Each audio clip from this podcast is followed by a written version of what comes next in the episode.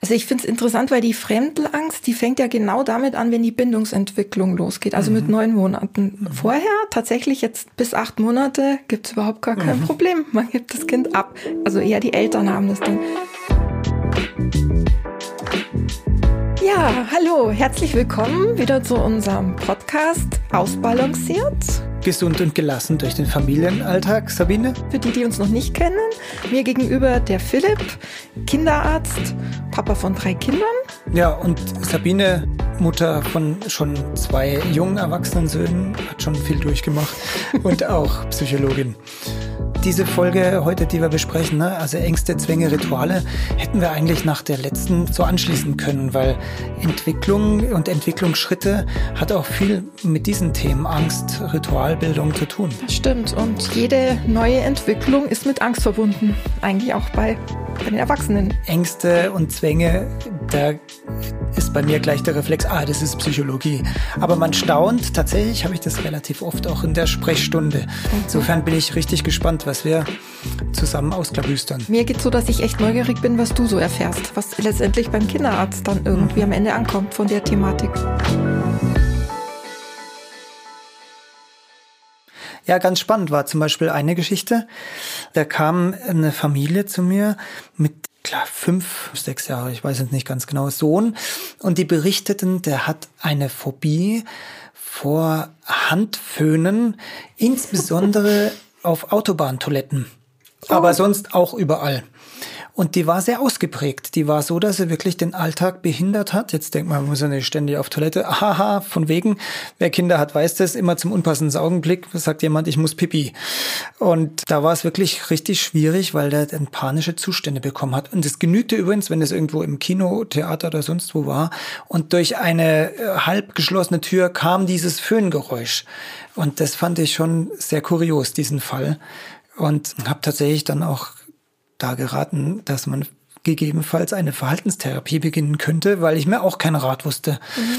Aber es ist so ein klassisches Beispiel, dass eben schon im Kindesalter, in jungen Jahren manchmal solche Dinge wie äh, Ängste, die wir einen Fachbegriff Phobie nennen, auftreten können. Genau. Und wann Ängste eben noch Ängste sind, weil sie entwicklungsbedingt sind und wann sie einfach dann richtig schwierig werden und auch den Alltag stören, darüber werden wir uns dann nachher unterhalten. Aber bevor wir jetzt tiefer einsteigen, lassen wir uns an der Stelle nochmal auf den neuesten Stand der Dinge bringen von Bernd.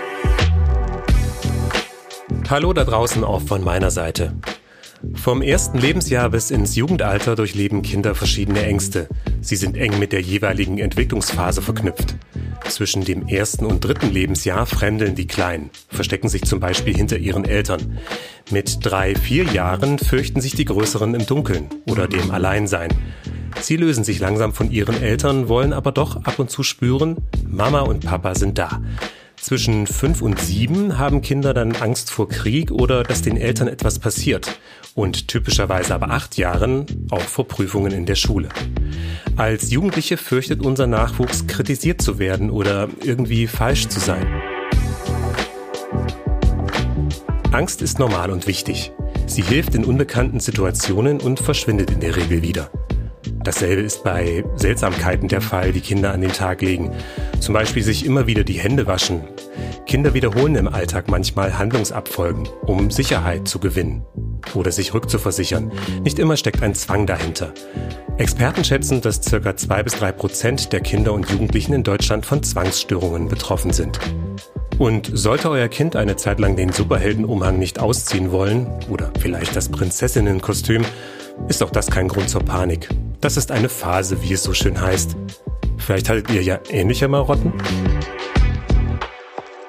Ja, danke Bernd. Mir ist jetzt nur erstmal wichtig, bevor wir uns um dein Föhnbeispiel kümmern, Philipp, erstmal zu sagen, dass Angst eigentlich im Grunde eine sehr sinnvolle Emotion ist. Eigentlich nichts weiter als eine Emotion. So, Emotionen sind irgendwie Körperreaktionen, die kommen und die gehen wieder. Schwierig wird's erst, wenn man Angst vor der Angst kriegt.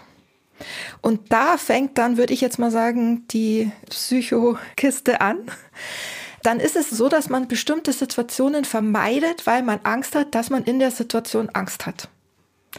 Und ab da ist es eben so, dass es nicht einfach so vorbeigeht, sondern dass das quasi die Sache ist, die einem im Kopf bleibt. Also jetzt beim Thema Föhn, sag ich mal, ist es sozusagen die Angst davor, dass ich jetzt in ein Bad gehe, dass da der Föhn losgeht und ich plötzlich Angst krieg. Mhm. Und letztendlich würde ich jetzt mal sagen, ist die Therapie die einzig wahre Therapie im Grunde, und das ist im Grunde bei Verhaltenstherapien ja eigentlich der Hauptzweck, die Konfrontation mit dieser Angst. Also zu erleben, dass man vor der Angst nicht so eine Angst haben muss. Also das ist, würde ich jetzt darauf sagen, die Lösung. Und was bei Kindern noch erschwerend hinzukommt, also Experten sagen, dass die Angst vor der Angst sie potenziert. Und bei Kindern kommt dazu, dass die Angst der Eltern vor der Angst der Kinder ja. vor der Angst nochmal, also das macht das Ding noch größer. Also mhm. manchmal brauchen mhm. Eltern erstmal irgendwie quasi Unterstützung, um irgendwie die Idee zu kriegen, dass ihr Kind das durchaus schaffen kann, diese Angst, die er immer wieder hat, wenn er ein, wenn ein Föhn losgeht, sozusagen zu überwinden. Ja, wichtig ist dabei natürlich immer, dass gewisse Ängste im Kindes- und Jugendalter ja einfach von Natur aus da sind. Also mhm. wer kennt denn jetzt nicht das Monster unterm Bett mhm. oder wahlweise im Schrank? Mhm. Ähm, was dann auch oft sehr schön ausformuliert wird. Also ich kann mich gut erinnern, wie ich äh, als kleiner Junge auch wirklich immer so einen Satz gemacht habe. Also beim ins Bett gehen war es nicht so schlimm, aber nachts auf Toilette gehen müssen, das war ganz schrecklich, damit das Monster unterm Bett äh, mhm. mich nicht fängt. Und da stellt man sich die Frage natürlich, warum haben wir denn diese Ängste so ausgeprägt? Ja, also ich, ich denke, dass das so der Klassiker ist in der magischen Phase, wo mhm. du wirklich noch glaubst, dass, wenn es regnet, der Himmel weint. Mhm. Oder dass mhm. du wirklich denkst, dass es möglich ist, dass irgendwie nachts irgendwie ein großer Drachen zum Fenster reinfliegt und dich in eine Traumwelt mitnimmt oder so. Da kann man sich schon mal vorstellen, dass man sich tatsächlich in, also wirklich in so Ideen hineinsteigert und das tatsächlich dann glaubt ich bin immer nur sehr vorsichtig, wenn man sozusagen zu sehr äh, als Eltern mitspinnt, ja, und mhm. die Geschichte mhm. mitbaut und baut mhm. und dann mhm. sagt, komm, und jetzt tun wir das Monster hier noch irgendwie. Mhm. Also dann machst du es noch größer. Also ich finde es auch nicht verkehrt, zum Beispiel irgendein so Ritual zu finden, wo man irgendwie sagt, das haben ja oft Kinder, wenn sie ins Bett gehen, noch einmal die Decke aufgeschüttelt oder einmal ausgelüftet, mhm. damit die schlechte mhm. Energie rausgeht oder so irgendwas und dabei belassen. Aber ich glaube, wenn das Kind dann immer ruft und schreit, du, das ist ein Monster im Bett oder so, ich glaube, es ist besser, da irgendwie cooler zu reagieren und nicht zu sehr drauf einzugehen. Also Väter, finde ich, haben das besser drauf aus meiner Erfahrung. Die sagen halt dann einfach, da ist nix passt schon, du kannst schon schlafen, gehen wieder raus. Und also Mamas erzählen mir häufig, dass sie größere Probleme dann damit haben, gerade mit dem Thema, wenn das Kind nicht schlafen will und sagt, Mama, ich habe so Angst. Wer will nicht seine Kinder retten? Ja, wir sind ja irgendwie alle so die Löwenmamas. Aber interessant, dass du das sagst, aber tatsächlich habe ich das immer so gemacht. Bin mal rein, äh, Licht an, gesagt, da ist nichts und das Bett geguckt und wieder raus. genau. Ganz äh, relativ kurz und schmerzlos, ja. Was ich interessant finde, vielleicht kannst du es bestätigen oder nicht. Ich habe den Eindruck, dass tatsächlich solche Ängste verstärkt auftreten bei Jungs. Also diese, diese Monster oder da ja. ist was. Ähm, und dazu gibt's auch Theorien, dass eben äh, bei den Männern Testosteron gesteuerte mhm. Entwicklung, die Funktion äh, des Jagens ja viel ausgeprägter war und das ist natürlich evolutionär sinnvoller war, wenn man ein Gesicht im Strauch erkannte, erstmal wegzurennen und danach dann feststellen, dass doch kein Tiger slash Monster war, so dass das natürlich überwiegt. Und wenn der Blick nachts in das Bücherregal fällt und so im Halbdunkeln entstehen dann, so meint man, bei Jungs eher mal so formen. Ich meine, Jungs spielen einfach oft mit Dinosauriern.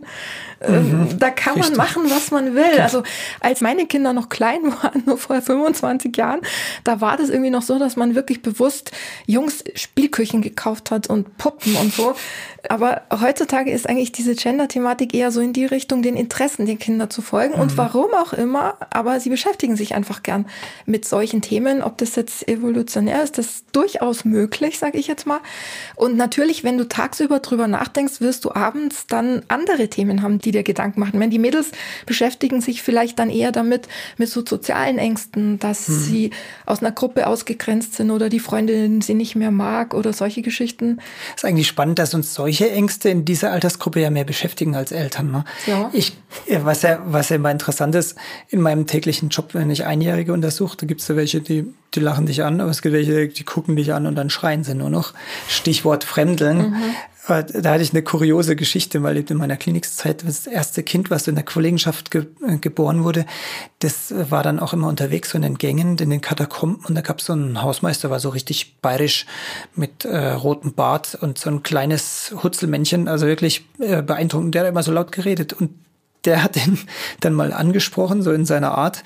Und dann ist ein Tränen ausgebrochen. Und immer wenn die äh, Kollegin dem wieder begegnet ist, äh, hat der Sohn quasi uniform reagiert und hat ein fürchterliches Zittern Mordeo von sich gelassen.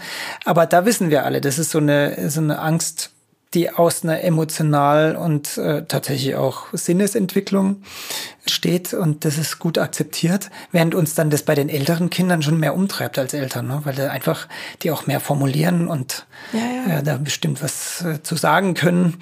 Also ich finde es interessant, weil die Fremdelangst, die fängt ja genau damit an, wenn die Bindungsentwicklung losgeht, also mhm. mit neun Monaten. Mhm. Vorher tatsächlich, jetzt nehme ich mal Eingewöhnung in der Kita, bis acht Monate gibt es überhaupt gar kein mhm. Problem. Man gibt das Kind ab. Also eher die Eltern haben das dann. Und dann geht die Bindungsentwicklung los. Das heißt, das Kind fokussiert sich auf eine Person und versteht, das ist mein, mhm. mein Bezugspunkt. Und dann werden natürlich, dann geht die Fremdenangst los im Gegenzug. Das passt eigentlich sehr gut zusammen. Und dasselbe ist ja dann mit der magischen Phase, was wir gerade hatten, aber auch wenn die magische Phase zu Ende ist, dann ist plötzlich vorbei mit der Magie, dann wird einem bewusst, es kann was passieren und es ist endgültig. Also da fangen oft Kinder an, sich Sorgen um ihre Eltern mhm. zu machen, dass die irgendwie ähm, nicht mehr wiederkommen oder verunglücken oder was auch immer. Die Frage nach dem Tod, ne? Nach die kommt Tod, dann so in dem Alter ganz genau. typischerweise. Genau. Mhm. Und das ist gerade im Grunde so um den Schuleintritt. Mhm. Also wenn du Kinder so im Kindergarten beobachtest, die spielen gerne Gewehr und schießen, ah, jetzt bist du tot. Mhm. Und das ist einfach ein mhm. Spiel. Du bist mal kurz tot, dann mhm. stehst du mal wieder auf, ist wieder gut. Und irgendwann versteht man, dass das halt kein Spiel ist und dass es fix ist. Und das macht Angst. Also insofern sind viele Ängste verbunden mit dem, mit der kognitiven Entwicklung, dass man jetzt neue Sachen versteht und die auf einmal erschreckend findet. Mhm. Das ist interessant. Das habe ich mich in der Corona-Zeit auch gefragt, ob man nicht da irgendwie einen Anker setzt bei den Kindern, weil wir haben gesehen in der Kita, da war ja richtig verordnet, immer die Hände äh, ja. zu waschen, mhm. damit, um den Keim genau. zu eliminieren. Das haben die auch fleißig gemacht und da haben die teilweise wirklich richtig bitterböse Handekzeme vor lauter Händewaschen bekommen. Wahnsinn. Und wir haben gesehen, dass bei unseren Jugendvorsorgen, also so im Schulalter und bei den Jugendlichen, bei, da fragen wir das standardmäßig ab im Rahmen des äh, beispielsweise Mannheimer Elternfragebogens, dass da tatsächlich das Item wäscht du, wäscht ihr Kind äh, vermehrt die Hände, obwohl sie sauber sind, mhm. immer mit verstärkt mit Ja angekreuzt Ach, wurde. Tatsächlich. Ja. Mhm. Und ähm, da ist eben die Frage, ob spätere Untersuchungen nicht dann zeigen könnten, dass doch so ein starkes Ereignis wie die Covid-Jahre da irgendwie doch die Zahlen auch bei den Zwangsstörungen hochhalten können. Ausbalanciert. Gesund und gelassen durch den Familienalltag.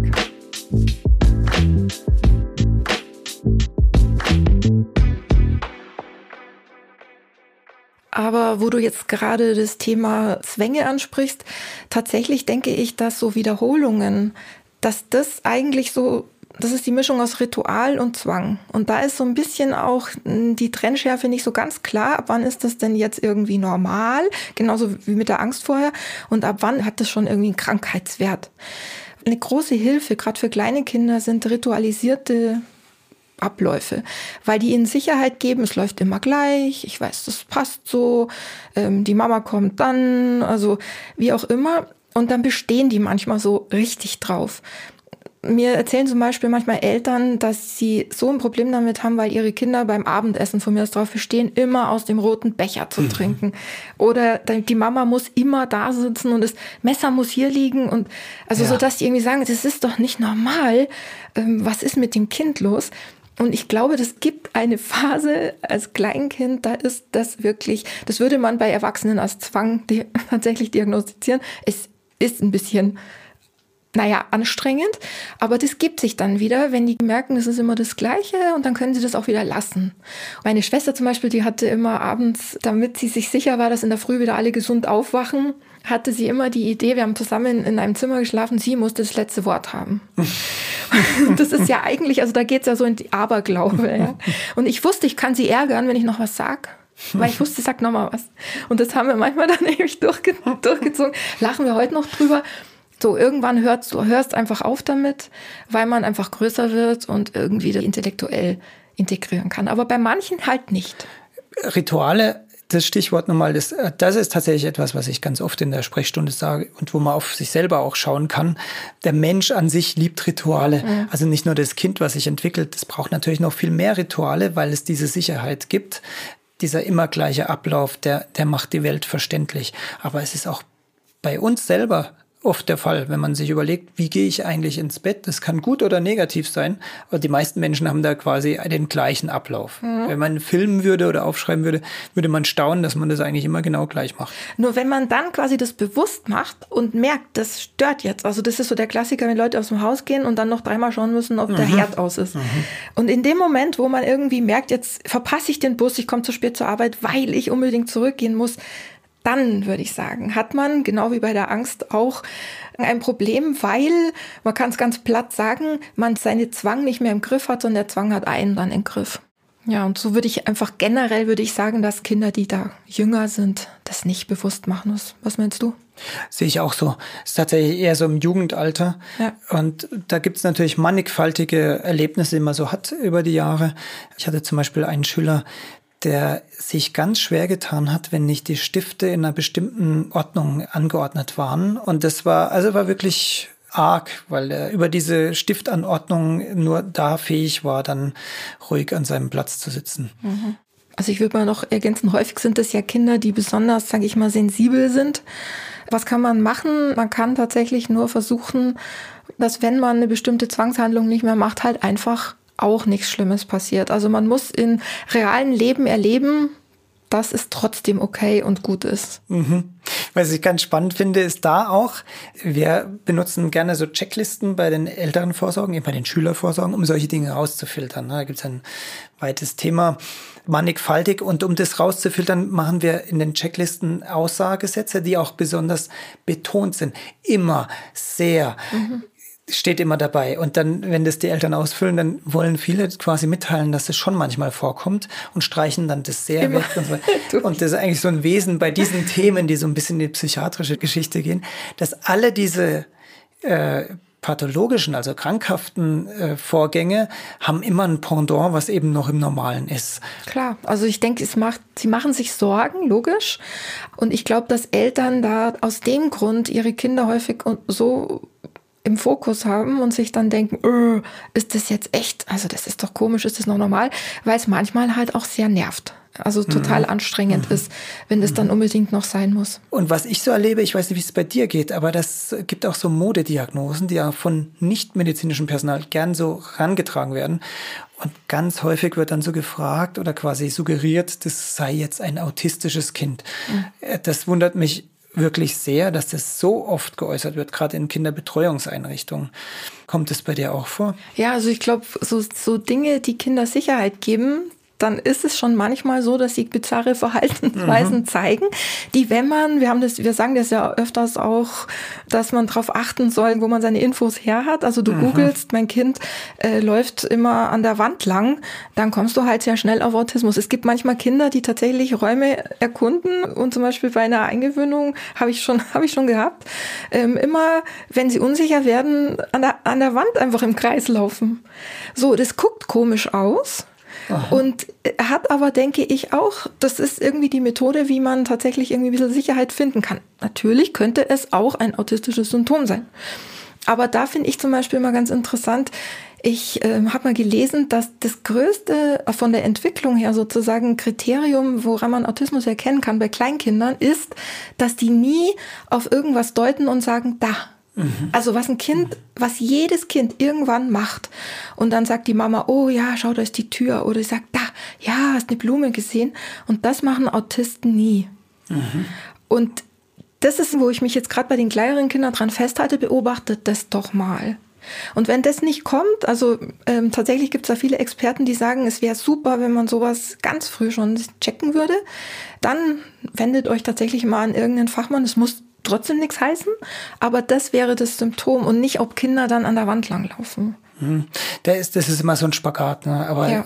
erlebe ich eben eigentlich das Gegenteil viel häufiger. Ja, viel häufiger. Häufig ist es häufig. Also da kommt jemand und meint, weil bestimmte Dinge, ja, also Kuscheltiere aufstellen vom Schlafen gehen oder eben, das ist ein ganz typisches Beispiel, nur aus dem einen Becher trinken wollen, ja. dass das jetzt schon was Krankhaftes sei und das ist es eben nicht. Genau, oder manchmal kein Blickkontakt. Ja, also du, Ach, du sagst, häufig. jetzt schau ja. mich an, ich hab dir doch gesagt, du genau. sagst, da guckt jeder Mensch weg. Also das hat gar nichts mit Autismus zu tun. Also das sind echt andere Kriterien.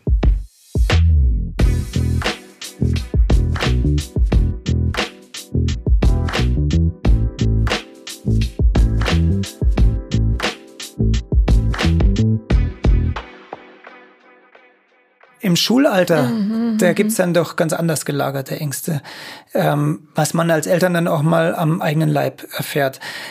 Überraschenderweise auch bei guten Schülern. Man denkt über die, die nicht so guten Schüler, die haben dann irgendwie äh, viele Ängste und zeigen Schulvermeidungsverhalten. Ja, stimmt auch. Ja, also gerade in, in den nicht ganz hohen Schulformen, Stichwort Mittelschule, Realschule, kommt es überproportional häufig vor, diese totale Schulabsence, ne, dass die gar nicht mehr gehen wollen. Aber in allen Schulformen gibt es auch da so subtilere Formen, also die ins Depressive abgleiten. Und dann, wenn man da hintersteigt, ist es ganz oft Leistungsdruck und Versagensangst der Kinder. Und da können wir einen großen Beitrag leisten. Da kann man sich auch gern an die eigene Nase fassen wenn man sich mal vorstellt, das eigene Kind müsste jetzt natürlich das alles noch viel besser machen, als man es selbst in der Schule gemacht hat. So ist es natürlich nicht. Also wirklich den Kindern vermitteln, dass man seine Aufgaben gewissenhaft und fleißig erledigt, aber dass ja nicht in irgendeiner Weise bestimmte Noten quasi im Vordergrund stehen, die mhm. von Elternseite erwartet werden. Also ich habe das bitterböse schon mal erfahren bei also in der Familie selber und war genau das, das saloppe Bemerkung wie, naja, da hättest du da eine bessere Note haben können, die können sich ganz schön eingraben und dann ganz viel bedingen. Also da ist der Appell, wirklich das nicht zu hoch hängen. Die Kinder sollen ihren Weg machen, mhm. aber eben ihren Weg und nicht den Weg, den die Eltern sich vielleicht so erträumen.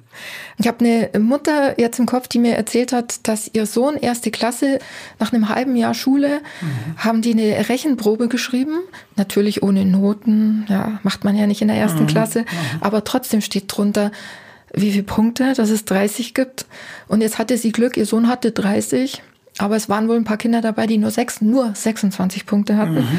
Und schon ging die Diskussion auf dem Schulhof los, mhm. was man denn für Übungshefte kaufen müsste mhm. und wo man den anmeldet und wie mhm. man das hinkriegt, dass er die vier Punkte noch kriegt. Und ich finde, da, da geht's eigentlich los. Also Appell an alle da draußen. Lasst euch nicht so unter Druck setzen. Ich rede mich leicht, meine Kinder sind raus aus der Schule. Aber das ist eigentlich das, was ich letztendlich immer allen predige. Was dann so, wenn man Teenager betreut, eigentlich auch immer so ähm, dann in den Fokus sind, sind ja so soziale Ängste, mhm.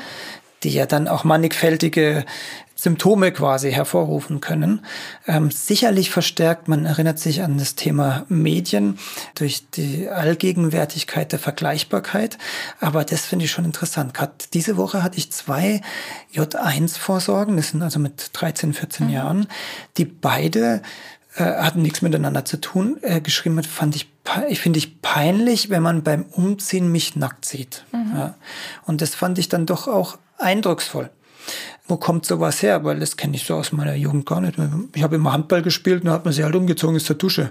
Aber dass da wirklich so jemand Ängste hatte, sich auszuziehen, das, das war dann nicht so da. Und das sehe ich jetzt schon zunehmend, dass das eine Rolle spielt im Jugendalter. Ja, und ich würde jetzt einfach mal behaupten, bei Mädchen mehr als bei Jungs. Mir erzählen oft Kollegen auch gerade in Horten, dass das da großes Thema ist. Mhm. Dass zum Beispiel ein Mädchen mal einer Erzieherin weinend erzählt hat, dass sie sich nicht traut, ähm, ein Foto von sich ohne das Foto geshoppt zu haben, ah, ja, ja. irgendwo ja. hochzuladen. Und das finde ich, ja, ich glaube, das kommt eher dadurch, dass man irgendwie so Angst davor hat, nicht dem Norm zu entsprechen, mhm. nicht richtig auszusehen, nicht schön genug zu sein. Und deswegen kann ich mir das eigentlich schon vorstellen. Also ja, es ist natürlich traurig, aber es ist klassisches so. Jugendthema. Ne? Ja, klassisches die, die Jugendthema. gucken auch alle äh, quasi immer gleich. Ja. Haben wir ja schon mal besprochen. Bei uns gibt es die Smartphones sehr selten. Und da fiel mir jetzt auf, dass dann auf den entsprechenden Social-Plattformen meine Töchter gleich schauen, nämlich genau wie ihre Freundinnen. Mhm. Ähm, und dann habe ich auch gefragt, warum macht ihr das? Und das konnten sie gar nicht, oder sie haben es gar nicht gemerkt, mhm. dass da sich schon quasi so eine äh, Norm herausgebildet hat. Und das mhm. ist natürlich schwierig im Jugendalter, wo der, die Psyche auch sehr sensibel ist, mhm. weil man sich ja eh löst von den Eltern und einordnet. Und das begünstigt natürlich dann wiederum auch Störungsbilder. Mhm, das stimmt. Was wäre denn so ein bisschen die Quintessenz, was man den Eltern so mitgeben kann? Hm, ich denke, wir haben ja viel angesprochen. Was ganz wichtig ist, erstmal, dass man äh, die Ängste nicht überbewertet, die das Kind zeigt. Stichwort Fremdeln oder Angst vor Fremden im Kleinkindalter. Also, dass man dem Kind den Rücken stärkt oder eben durchs eigene Verhalten auch demonstriert, dass es nichts, keine Situation ist, wo man jetzt Angst haben muss. Das zweite Thema war ja äh, Umgang mit den Ängsten der magischen Phase, Monster unterm Bett. Äh, da glaube ich, ist tatsächlich die Lösung, dass man auch hier kurz bestätigt, dass, dass nichts da ist, kurz und knackig, aber nicht allzu viel Aufhebens macht. Und natürlich dann Rituale, die sich gebildet haben, um dem Kind das Einschlafen zu erleichtern, äh, dass man die nicht durchbricht. Ja, das kann alles Mögliche sein, aber was wirklich, was ich oft höre, ist eben, dass die Kuscheltiere irgendwie so aufgebaut werden, so also als Reihe. Manche wird dann auch dabei, murmeln manche Kinder dabei, ja, und der Hund, der passt auf in der Nacht und so weiter. Also ich denke auch, das Wichtigste ist, dass die Eltern sich quasi verankern und für die Kinder einfach eine sichere Burg sind und die durchaus auch mal dann mit ihren Ängsten konfrontieren und sagen, das schaffst du. Und es spricht ja auch nichts dagegen, wenn die Kinder irgendwie tatsächlich im Superheldenkostüm oder was häufig vorkommt, im Prinzessinnenkostüm äh, eine Zeit lang durch die Welt ja, laufen, ja. weil sie sich dann irgendwie sicherer fühlen. Wenn sie das in der Schule immer noch machen, dann können wir uns über ein Problem unterhalten. Ja, Kinder und Ängste sind ein besonders sensibles Thema. Das habt ihr ja in dieser Folge gerade gemerkt. Wenn ihr die Folge nochmal anhören wollt, weil es vielleicht alles ein bisschen viel war, dann tut das doch gerne. Und solltet ihr euch aber als Eltern ernsthaft sorgen, fragt am besten zuallererst euren Kinderarzt oder die Kinderärztin. Die können euch auch Familienpsychologen wie mich zum Beispiel empfehlen. Eine gute Idee ist auch die 0800 111 0550. Das ist das Elterntelefon der Nummer gegen Kummer. Dort könnt ihr mit Experten kostenlos und anonym sprechen. Ja, und wenn ihr gern was lesen wollt, dann schaut euch doch die Seite familienhandbuch.de an. Da gibt es unterschiedliche Artikel rund um das Thema Kinder und Ängste, unter anderem mit dem Titel Mama, unter meinem Bett sitzt ein Krokodil. Die Artikel sind übrigens ein sehr schönes Beispiel für eine gute Gesundheitsinformation im Netz, weil ihr dort auch erfahrt, wer eigentlich diesen Artikel geschrieben hat und was den qualifiziert, dass er diesen Artikel geschrieben hat. Und was auch noch dazu kommt, die Texte sind wirklich verständlich geschrieben. Also ihr braucht kein Medizinwörterbuch, um es zu übersetzen.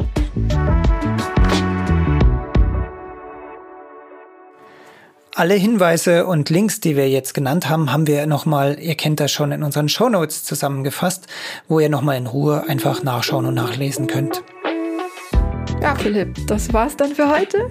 Hat mich sehr gefreut. Ja, wieder sehr interessant für euch da draußen gilt, wenn euch unser Podcast gefällt, dann freuen wir uns natürlich, wenn ihr uns mit fünf Sternen in eurer Lieblingspodcast-App bewertet. Spotify, Apple Podcasts und so weiter. Ja, und ruhig auch weiter sagen, dass es den gibt. Und die nächste Folge ist mit dem Thema, was mich mit meinem beruflichen Alltag sehr betrifft, nämlich das Impfen. Ciao. Tschüss.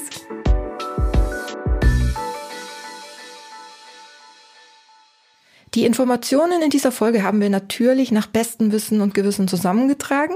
Sie sind aktuell, aber keineswegs vollständig und ersetzen selbstverständlich nicht den Besuch beim Arzt.